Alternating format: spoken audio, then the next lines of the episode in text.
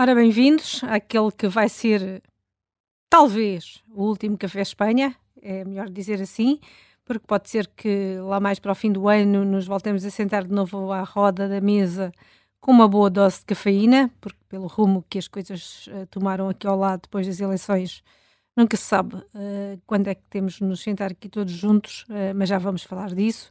Para agora dizer que foi um prazer ter podido uh, estar à conversa todas as segundas-feiras depois do Jornal das 13 com os politólogos Diogo Noivo e Jorge Fernandes e também o membro residente do Café Europa, João Diego Barbosa, que hoje também não pode estar connosco na despedida, mas um beijinho de obrigado ao João Diogo.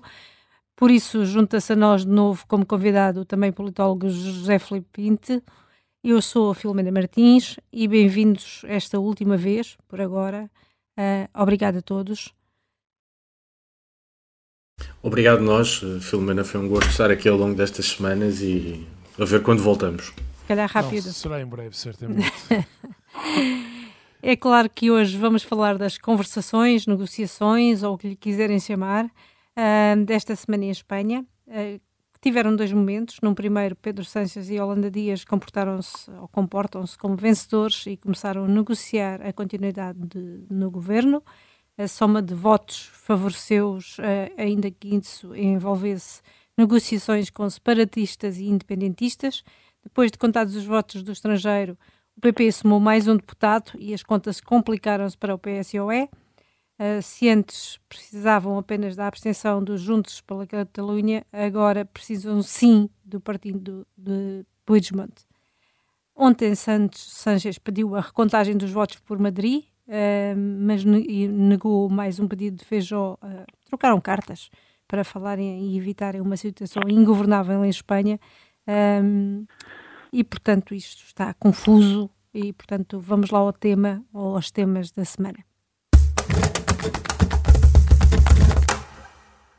Começo com uma pergunta para todos e pelo que acabei de dizer. O PP dobrou os votos do PSOE no exterior, teve mais votos de, que toda a esquerda.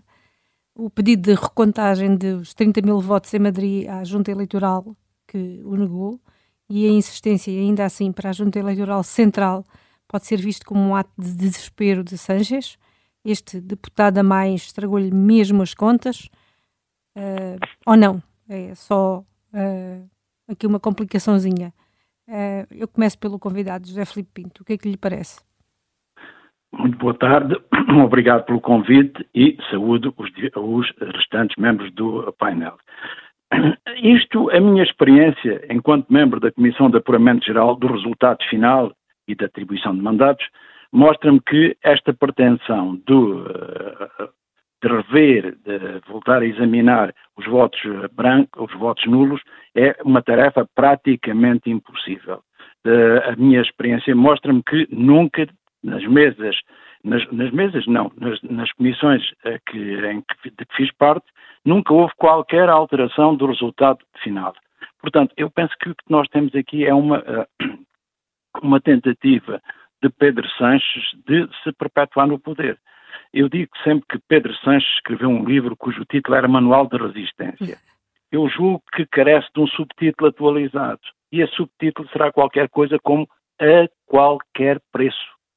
Sanches tem, a meu ver, vindo a especializar-se na figura da Fênix.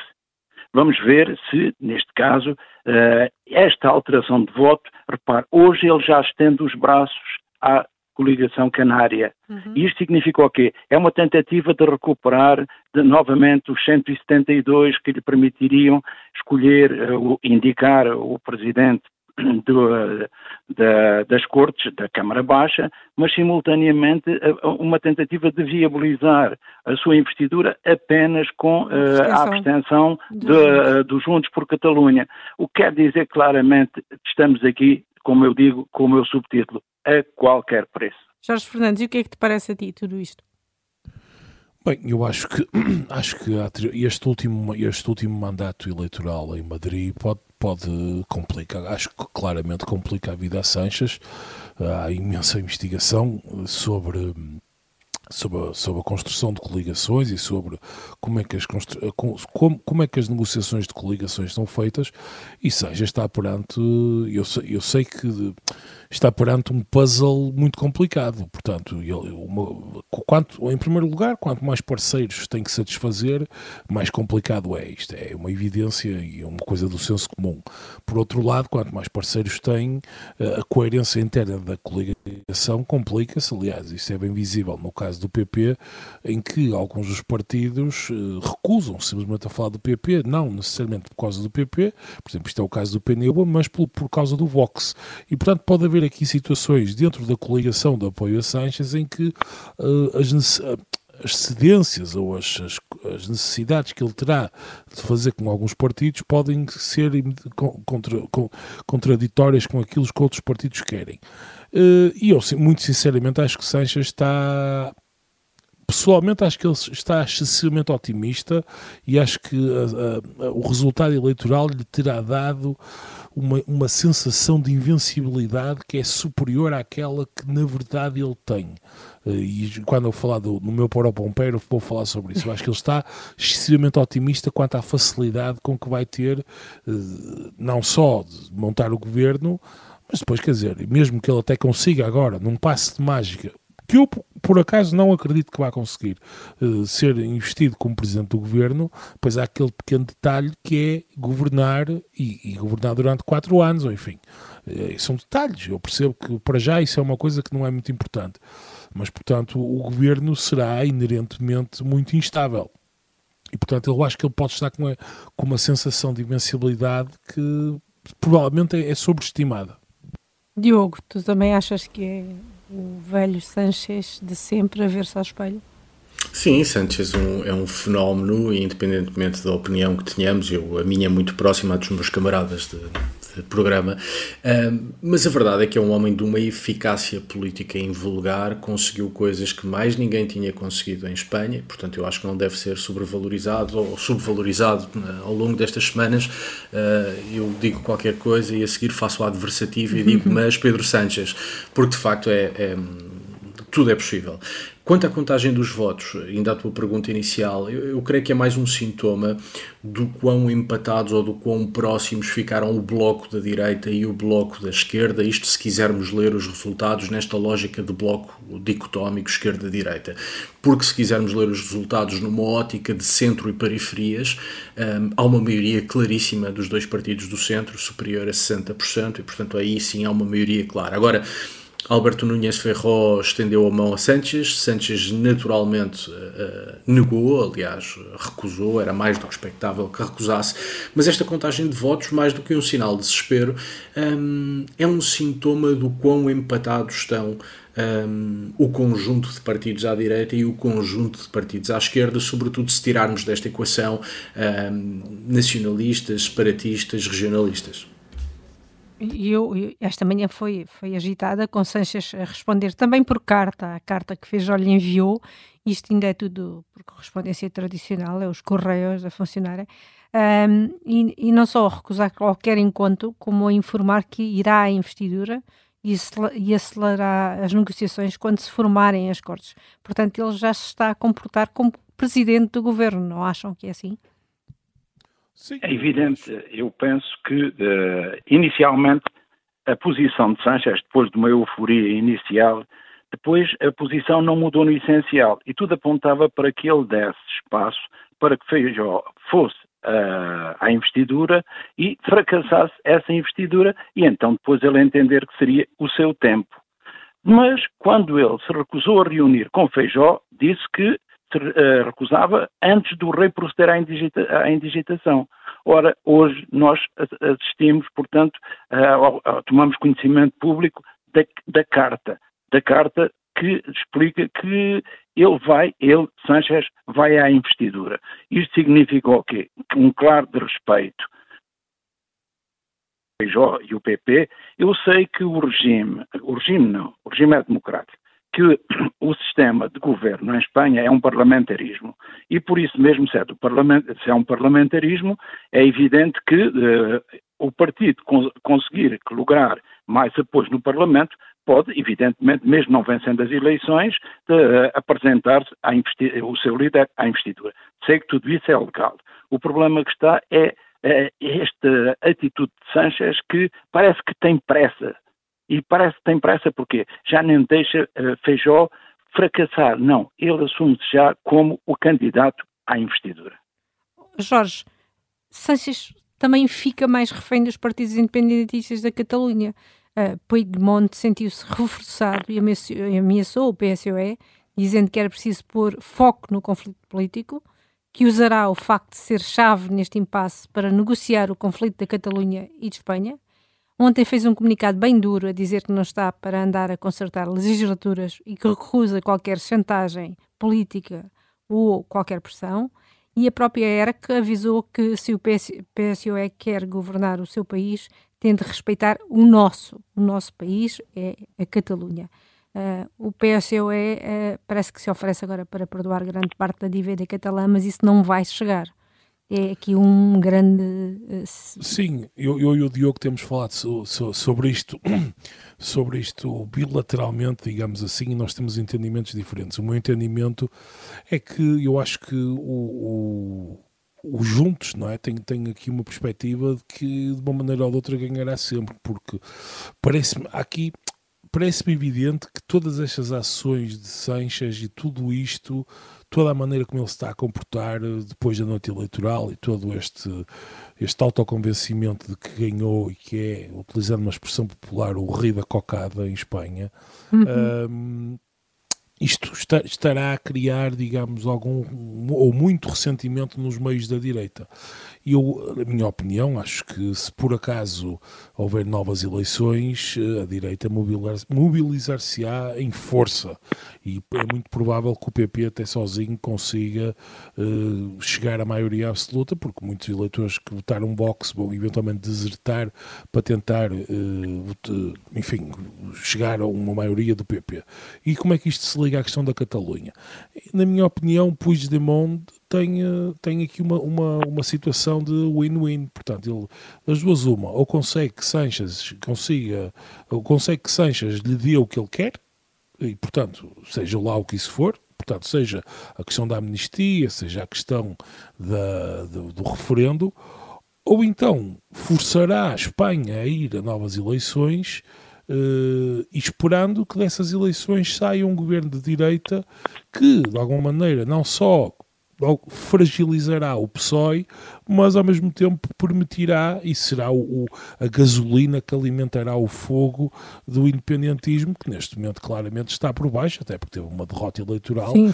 Quer dizer, eles agora estão nesta posição pivô que podem ser um partido charneira para o governo, mas do ponto de vista eleitoral é inequívoco que tiveram uma, uma grande derrota.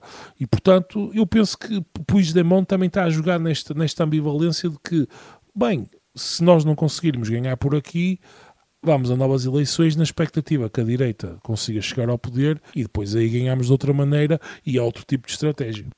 Diogo, eu vou passar aqui um pouco à frente dos temas que tínhamos ainda elencados, o tempo escassa, mas vou perguntar se não achas que Feijó também parece ter passado muito depressa de Sanchez à Espanha para um Pedro, vamos falar de Espanha, a primeira proposta para o acordo de governo que Sanches recusou para se afastar do Vox e que se calhar lhe terá retirado votos naquela última semana e agora esta insistência também sempre com Sanches a recusar e a dizer que vai apresentar ele próprio uma, uma solução de governo uh, dentro do prazo, que é 17 de agosto. Um, isto não o coloca a, a Feijó numa posição de inferioridade. Um, o próprio PP admitiu falar com dentro da Constituição uh, para apoiar a investidura de Feijó. Agora já veio a correr de desmentir essa possibilidade. Não há aqui também um, um zigue-zague do próprio Feijó? Creio que não. Um, duas coisas. Em relação ao PSOE, eu julgo que a postura do PP tem sido a, a, de querer mostrar algum sentido de responsabilidade e algum sentido de Estado. Isto é, não tenho maioria, vou falar com toda a gente e devo começar pelo principal partido do centro, que é o PSOE, mesmo sabendo de antemão um, que isso não levaria a lado nenhum. Portanto, é um mero pro-forma, mas é um pro-forma que aos olhos dos eleitores mostram que o PP está uh, ou pelo menos mostra estar apostado na, em recentrar eh, a governação em Espanha. Em relação aos Juntos, eu vi de facto a notícia e fui à procura dela, mas não encontrei eh, nada que diga que de facto o PP estava disposto para negociar com os Juntos. Há uma declaração, sim, do Partido Popular a dizer que está disposto para discutir tudo com toda a gente, desde que dentro dos limites da Constituição e, portanto, não encontrei uh, referências aos juntos. Gostava, contudo, de voltar um bocadinho atrás, porque uh, não estou, a minha posição não é assim tão diferente da posição do Jorge um, sobre a Catalunha. A importância dos juntos, como tu disseste, Filomena, os juntos bastava que se abstesse para que o PSOE governasse, agora, com esta alteração de um deputado, o PSOE precisa do voto a favor dos juntos. Isto leva-nos mete-nos. Que, que, que, que, o Partido das Canárias apoie uh, o PSOE. Uh, o que também não é impossível, mas a questão do junto mete-nos em cheio na política catalã. Ao contrário do que aconteceu no todo de Espanha, a abstenção na Catalunha foi elevada e foi elevada porque o independentismo houve campanhas por parte de movimentos, ONGs, grupos independentistas para a abstenção. Os dois grandes partidos uh, separatistas, a esquerda republicana da Catalunha e os Juntos perderam a rua independentista. Mas quem perdeu foi sobretudo a esquerda republicana da Catalunha, que passou de 13 deputados para 7. E passou porque, aos olhos da rua independentista, a esquerda republicana da Catalunha acomodou-se ao acordo com o PSOE, que estabeleceu há quatro anos, em particular por ter abandonado a via unilateral de confronto, de independência à revelia das leis. Ora, o Juntos não apoiou o governo anterior de Sánchez, não abandonou a via unilateral e perdeu apenas um deputado. E, portanto, a leitura que os dois grandes partidos nacionalistas na Catalunha estão a fazer é, sobretudo o Juntos, vale a pena radicalizar. Porque quem aceita as propostas de diálogo de Pedro Sánchez sai prejudicado nas urnas. E, portanto, os Juntos têm aqui uh, fortes incentivos para continuar a radicalizar uh, Ainda para mais, o Juntos não apoiou o PSOE há quatro anos. O Juntos ganhou a Câmara Municipal de Barcelona no passado dia 28 de maio e não a hum, governou não. graças a um acordo PSOE-PP. Portanto, no Juntos não morrem hum. de amores pelo Partido Socialista. E há uma coisa muito importante: é que o Juntos já disse que não quer saber da governação de Espanha, só quer saber é da Catalunha. E, portanto, como o Jorge dizia, e nisto estou, estou bastante alinhado com ele, aquilo que vai realmente nortear a decisão do Juntos é os seus interesses na Catalunha. Se o Juntos entender que há vantagens em apoiar o PSOE, apoia.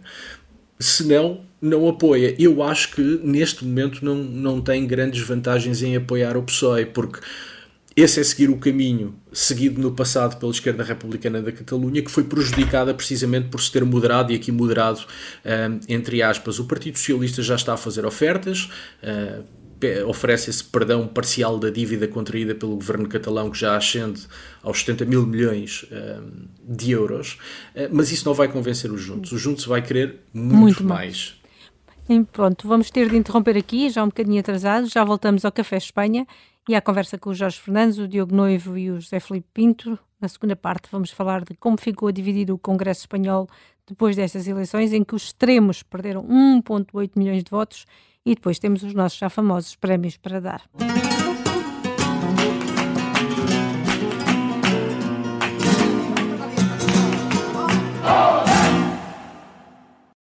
Esta é a Operação Papagaio. O plano mais louco de sempre para derrubar Salazar. Episódio 3. Nome de código: Alice. Espera, está, está a acontecer qualquer coisa! Qualquer coisa de estranho. Uma série para ouvir em seis episódios que faz parte dos Podcast Plus do Observador. Um novo episódio a cada terça-feira. Os Podcast Plus do Observador têm o apoio da Onda Automóveis.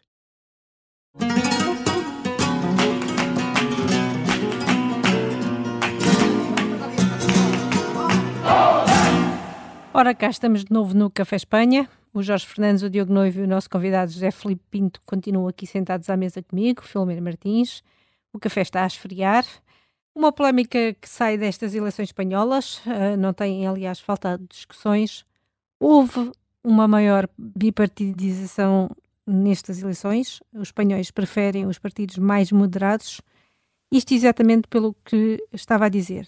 Uh, depois do Cidadanos ter desaparecido nas eleições regionais de 28 de maio, Agora o Vox perdeu quase metade dos seus deputados e o SUMAR, que incluiu 15 partidos, entre eles o Podemos, teve menos deputados que o partido de Iglesias sozinho em 2019. Podemos que também entrou em crise interna. Zé Felipe Pinto, Pablo Iglesias não perdoou, não perdoou a traição da sua número 2, a quem entregou o lugar da vice-presidente quando saiu do governo. Têm sido muitas as indiretas para Yolanda Dias, até por, pelo que a líder do Sumar fez com a sua mulher, a também ministra Irene Montero. Além disso, Erron renunciou ao cargo de deputado. Erron saiu um, e o Podemos pode desaparecer como cidadãos ou, ou acha que não? Eu penso que o Podemos já entrou no processo de autodestruição.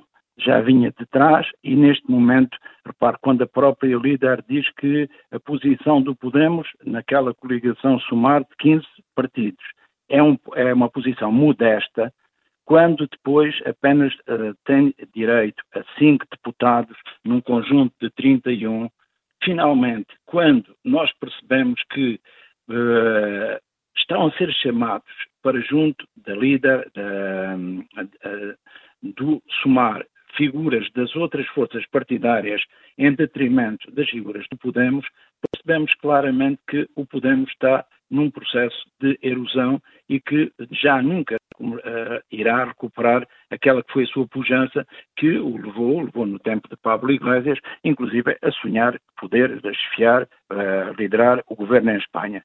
Eu penso que neste momento só o Podemos já pediu autonomia política e só ainda não saiu porque está preso porque Espanha, o modelo aí funciona muito como em Portugal, com as subvenções e aos grupos parlamentares, e uh, uh, o Podemos está preso aos 23% que recebe do dinheiro do SUMAR. E por isso mesmo é estes 23%, numa altura em que uh, as, as, finanças do Podemos estão muito fracas, que permite que o Podemos se agarre ainda ao somar. E eu uh, digo a expressão agarre por uma razão muito simples. Neste momento, a vontade era sair, mas percebem que sair é, é, um, é um passo, não é para o desconhecido, é para o vazio. E Jorge Fernandes, tu concordas que estas quedas da extrema-direita e da extrema-esquerda, ainda que mais acentuadas talvez à direita, foram menos 1,8 milhões de votos, mostram uma preferência dos espanhóis pelos partidos mais moderados houve mesmo aqui um movimento de fuga ao Vox por parte de alguns movimentos, por parte das mulheres, de alguns jovens, e um evitar do SOMAR por causa das posições radicais sobre outros temas, ou acabou apenas por se tratar apenas de uma questão de voto útil? Bem, em primeiro lugar, alguns números. O PP e o PSOE, nestas eleições, em relação à última eleição de 2019, tiveram mais 5 milhões de votos, uhum. o que enfim, é imenso. 5 milhões de votos, recuperar 5 milhões de votos no Partido Moderado, no fundo até também deveria indicar a Sanches que, e a, todo, e a todos os analistas que de facto uh, Espanha e os, e os, eleitores espanhóis claramente estão a premiar ou a tentar criar uma coligação formal ou informal dos moderados. Aliás, o Economist, na edição desta semana, traz um artigo em que sublinha precisamente isso, o, o renascer, não do bipartidarismo imperfeito, mas enfim, mas pelo menos do centro moderado. Isso é absolutamente absolutamente evidente.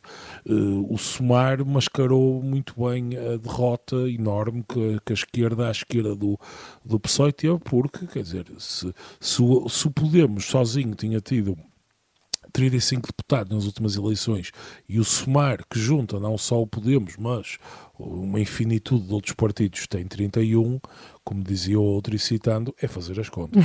Quanto ao Vox, o Vox é uma coisa. Nós, a pergunta que tu me fizeste, Filomena, acerca das mulheres, dos jovens, bem, nós neste momento não temos informação, temos que esperar pelo inquérito pós-eleitoral, não só em relação ao Vox, mas em relação a qualquer outro partido. Temos que esperar pelo inquérito pós-eleitoral para termos dados um bocadinho mais finos sobre, digamos, a demografia e sobre quem votou em quem. quem. Agora, o Vox teve teve uma queda, olhando para a queda no número de deputados, essa queda é muitíssimo mais acentuada do que a queda em número de votos.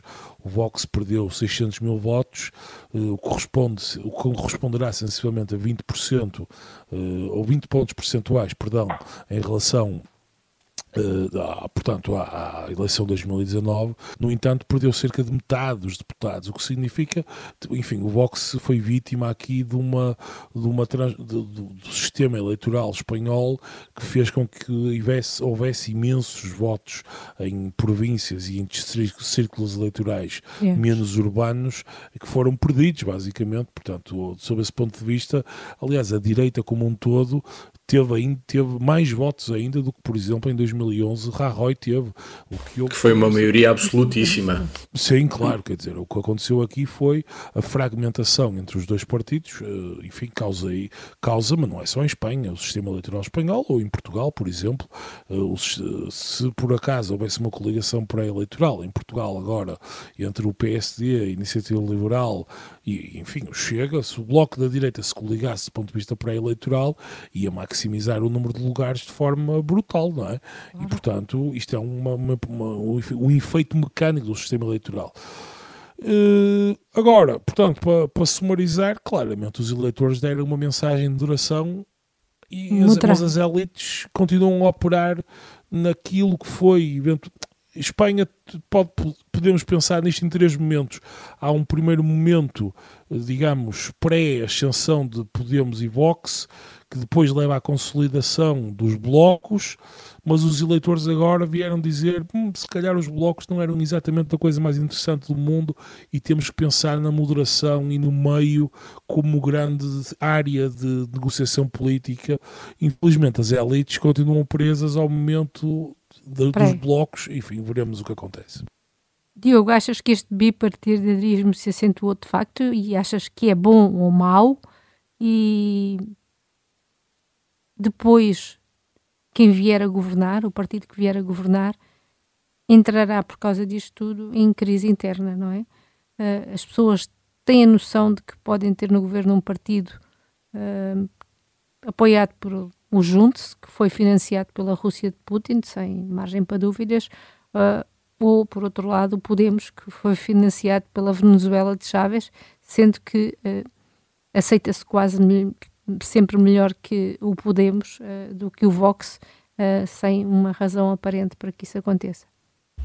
Não sei se aceita melhor o Podemos do que o Vox, mas, eh, mas já lá vou. Primeiro, eh, eu há muito tempo que tenho dois cavalos de batalha. Primeiro é que não há o regresso do bipartidarismo, há um reforço do centro, há inegavelmente um reforço claro do centro mas num sistema bipartidário, mesmo num sistema bipartidário imperfeito como era o espanhol, não estaríamos todos agarrados à calculadora como estamos, não estaríamos todos a considerar uma hipótese viável o regresso às urnas e, portanto, eu acho que toda esta instabilidade e todas estas, todas estas equações difíceis, quer à esquerda, quer à direita, mostram que não há um regresso do bipartidarismo, não obstante o reforço um, do centro. Crises internas nos dois partidos. Uh, no PSOE eu creio que pode haver uma crise interna se o PSOE não governar, porque a contestação a Sánchez, a contestação interna ao PSOE, uh, a Pedro Sánchez tem pelo menos uh, quase 10 anos, e portanto Sánchez pode ter um problema complicado se não governar. Um, pelo contrário, Alberto Núñez Ferró tem uma boia de salvação para o ano, que são as eleições autonómicas no País Basco. Sánchez, para governar, precisa do apoio favorável do Partido Nacionalista Basco e do Bildu. Estes dois partidos são rivais no País Basco. O Partido Nacionalista Basco foi durante muito tempo o partido hegemónico e, pela primeira vez, tem o Bildu a fazer-lhe sombra. Ora, podem acontecer duas coisas para o ano. Se o Bildu ganha as eleições bascas e o PSOE o apoia para governar, o PNV de certeza que romperá o acordo com os socialistas. Pelo contrário, se o Partido Socialista não apoiar o Bildu para favorecer um governo nacionalista moderado do PNV, será o Bildu a abandonar o apoio ao Partido Socialista. Isto mostra o quão frágil é a coligação, uh, o quão frágil e, e, pouco coerente é a coligação que Sanchez uh, deseja fazer, mas sobretudo mostra uma oportunidade, uma espécie de oportunidade de bónus para Alberto Núñez Ferró, caso não consiga governar agora, pois as eleições bascas, vistas a esta distância, com todas as reservas possíveis, podem abrir uma crise dentro de um eventual uh, governo do Partido Socialista. Por último, Podemos é melhor aceito que o Vox? Não, não creio que seja. Nós, quando olhamos para os resultados eleitorais, ao contrário do que tem sido uh, dito e escrito em Portugal de forma abundante, nós não encontramos medo ao Vox o Partido Socialista tem mais um milhão de votos. Esse milhão de votos vem, em parte, da recomposição do espaço partidário na Catalunha, portanto não tem nada a ver uhum. com o Vox, vem do fim do Podemos, como já foi dito, os votos do Podemos não foram todos para o Sumar, e vem também do Ciudadanos. Importa lembrar que o Ciudadanos era um partido centro-liberal, mas era um partido centro-liberal criado à esquerda, por muita gente de esquerda, e cujos principais eleitores, ou primeiros eleitores, eram do Partido Socialista, e portanto com o fim dos Ciudadanos voltaram à sua casa partidária inicial. E portanto o aumento aumento de votos no PSOE não tem nada a ver com o medo ao Vox. Pelo contrário, quando olhamos para o PP, vemos que vai buscar votos uh, ao Vox, vemos que vai buscar votos aos cidadãos e vamos ver com certeza que foi buscar votos ao PSOE também.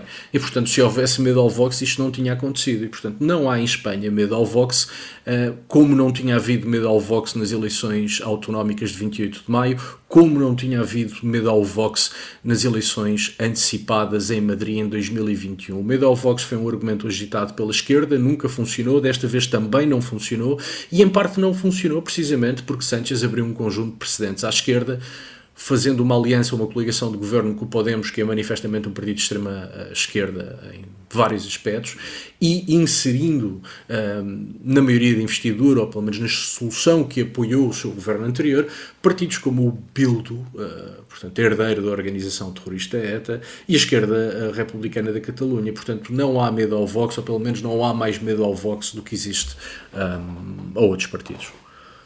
Bem, termino com uma pergunta geral, prognósticos. Uh, governo de Sanches com quem? Governo de Feijó com quem?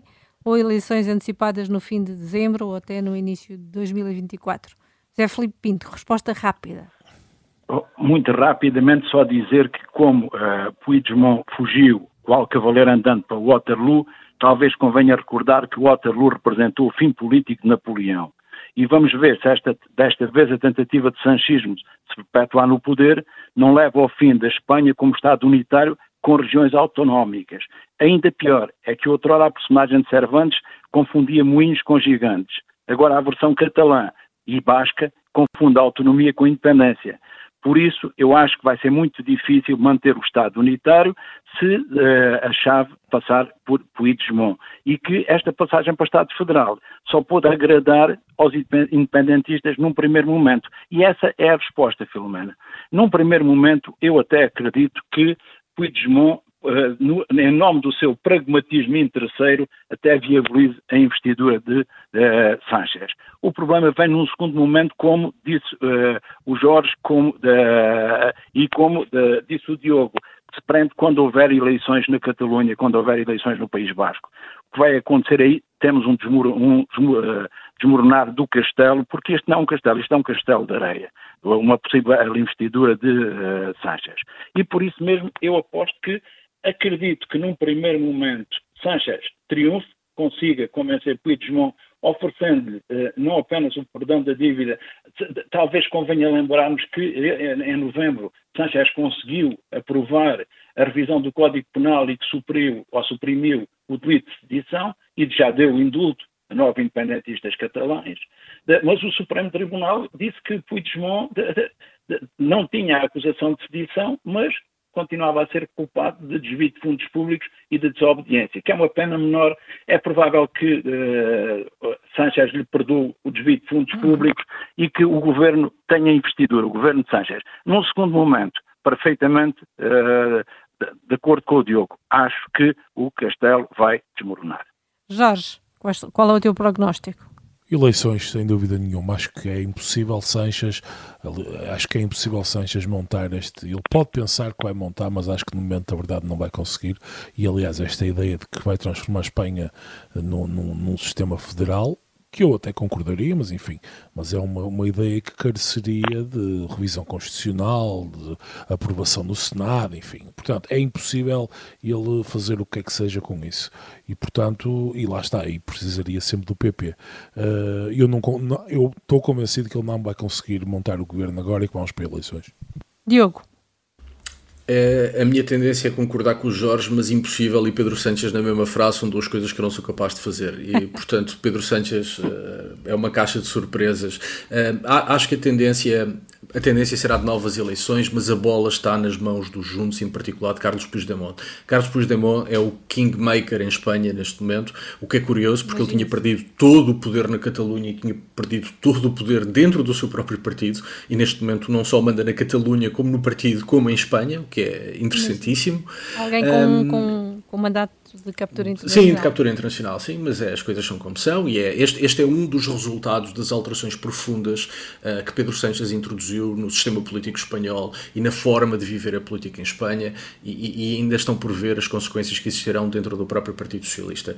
Uh, portanto, esse é um lado. Uh, já agora aproveitar a dica do Jorge sobre o sistema federal, o Partido Socialista é desde sempre um partido federalista, no entanto, ao longo da história contemporânea espanhola, as várias tentativas que houve de Federação foram sempre bloqueadas por nacionalistas catalães e bascos, porque os nacionalistas catalães e bascos preferem a situação de privilégio que têm atualmente do que propriamente um sistema federal que ia esbater as diferenças entre as várias, uh, no caso, Estados federados, atualmente uh, regiões. E, portanto, mesmo a proposta de Sanchez, que está perfeitamente alinhada com a história do Partido Socialista, esbarra naquilo que sempre esbarrou, que é uh, o desejo de manter privilégios que vêm de cartas forais da Idade Média dos nacionalistas bascos e dos nacionalistas catalães. Uma última nota para falar de algo que nunca falámos aqui, que é da monarquia. Perante toda a instabilidade partidária, perante, enfim, a carta jocosa com pouco sentido de Estado que foi enviada por Sánchez a Feijó, perante o desespero de Feijó, perante os interesses paroquiais dos nacionalismos periféricos uh, na Catalunha e no País Basco, o rei e a instituição monárquica acabam por sair como garante de estabilidade, como prova de serenidade, sem ter de fazer nada, simplesmente por comparação. E, portanto, eu acho que o rei Filipe VI, eh, se é possível dizer que é um vencedor destas eleições, é de facto o rei Filipe VI, porque, por comparação com aquilo que é eh, a vida partidária, o funcionamento do sistema parlamentar, as linhas vermelhas que estão a ser cruzadas, de facto a monarquia é o garante uh, do Estado de Direito, do respeito pela Constituição e, sobretudo, da serenidade política. Porque eu acho que a coroa é, uh, surpreendentemente, pelo menos a meu ver, um dos grandes vencedores desta situação. Meus senhores, vamos então agora distribuir os nossos últimos troféus e começamos pela remontada da semana.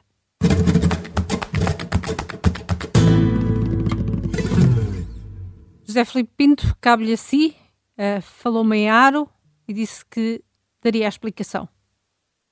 Pois é que os espanhóis são especialistas nas remontadas, mas é no futebol. E nesta eleição, a Catalunha, apesar de ter sido um ponto-chave, porque foi onde o Partido Socialista Catalão venceu, muito à custa, como já foi dito, da descida da ERC, tinha vencido em 2019, não é uma verdadeira remontada. Palavra, as sondagens já apontavam nesse sentido. E é por isso que eu prefiro uma remontada com menos peso político, mas que evidentemente faz jus à designação. É raro, na província da Rioja, em 28 de maio, o PP tinha obtido mais votos do que o PSOE e o Podemos juntos. Em 23 de julho, o PSOE conseguiu ganhar. E, a meu ver, são pequenas vitórias como esta que também ajudam a explicar porque é que numa Espanha cujo mapa está quase completamente pintado a azul, o PP só logrou eleger 137 deputados. E aqui está a entrega remontada da semana. Vamos ao Por Quem Não Tem Calhas. Diogo Noivo. Por que não tem calhas? Escolheste o senador do Bilu, que justificou a violência e equiparou a ETA às milícias republicanas da Guerra Civil. O meu sorriso aqui não se devia ter acontecido. Sim, é o senador Mário Zubiaga, senador do Euskal Herria Bildu, que faz um tweet onde faz precisamente isso, justifica e glorifica a violência da ETA. Recordo, como sempre, que das 850 vítimas mortais da ETA, 95% foram assassinadas depois de Espanha ter aprovado a sua Constituição Democrática, e não satisfeito com isso, equipara a ETA, organização terrorista, às milícias republicanas que na Guerra Civil combateram um, enfim, o golpe de Estado militar que, numa fase subsequente, vem a ser liderado pelo Francisco Franco. Um, isto mostra várias coisas. Mostra que quando nós associamos o Bildu à ETA, não é por má fé, é o próprio Bildu que reivindica esse passado e o reivindica com orgulho. Isto é especialmente grave quando um, vemos que no Bildu há gente condenada por homicídio que nunca pediu uh, perdão nem arrependimento. Uh, vemos que dos 850 homicídios cometidos pela ETA, mais de 300 continuam por esclarecer, isto é, há gente viúva, órfãos, que continuam sem saber o que é que aconteceu uh, aos seus familiares. E o Bildu e os seus militantes, em particular aqueles que pertenceram à ETA, continuam a recusar qualquer forma de colaboração com a justiça. Isto é uma das coisas que distingue bastante a ETA do IRA uh, na Irlanda, onde as coisas correram de outra maneira. E, portanto, um, este tweet do senador do Bildu, uh, Mário Zubiaga, é sintomático daquilo que é o Bildu. É um partido que, não praticando atos de violência, continua a glorificá-la, continua a justificá-la um, e talvez deixemos isso para um eventual regresso do Café Espanha.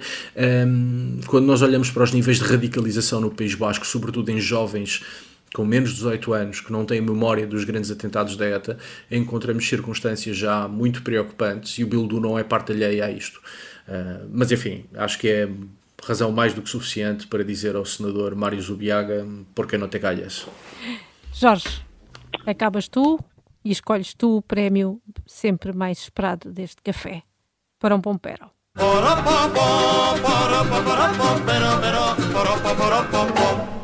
E escolhes a cartinha escrita por Sanches em resposta a Feijó. Sim, foi uma carta pouco digna, digamos assim. Foi uma carta que não é de um homem que é primeiro-ministro de Espanha, para todos os efeitos ainda, e que pretende continuar a ser porque, enfim, eu percebo, eu percebo que haja o que, que ele, que ele, nesse, ele neste momento sente-se o, rei de, de, de, toda a situação, conseguiu, contra todas as expectativas, eh, enfim, que davam uma onda de direita, conseguiu contra todas as expectativas eh, enfim, sair de alguma maneira à frente, e este sair à frente é, é aqui muito, muito entre, entre, entre, entre comas, não é? Agora, eh, esta carta dele demonstra que não tem a magnanimidade, a, ma, a magnanimidade de conseguir uh, distinguir o que é uma coisa e o que é outra coisa. E, portanto, a carta, se ele fosse verdadeiramente um homem de Estado e fosse um verdadeiro um político com pé grande, conseguiria escrever uma carta em que dizendo as mesmas coisas e os mesmos efeitos, no fundo recusando o encontro com Feijó, mas enfim, sem, sem necessitar de desfregar na cara que conseguiu ganhar, conseguiu ficar à frente e que vai fazer um truque para conseguir, eh, conseguir eh, formar governo. E este tipo de carta, este tipo de retórica pode, pode vir a custar muito caro ao sanchismo, porque, e aqui eu a minha, termino assim com isto o programa, em minha opinião, o sanchismo só teve mesmo esta oportunidade, porque caso haja uma. Por, Sanchez só tem esta oportunidade para sobreviver. Se por acaso falhar a formação do governo e ainda eleições, em minha opinião, e especialmente depois de todo, tudo isto que, que, está a acontecer, o povo de direita vai se sentir muito acicatado e, e virá às urnas em força e aí Sanchez terá muito maus lençóis. Obrigada Jorge Fernandes, Diogo Noivo e José Felipe Pinto e também ao ausente João Diogo Barbosa. Foram semanas boas e provavelmente uh, foram divertidas também e repeti-las lá para o fim do ano. Até lá, obrigada a todos.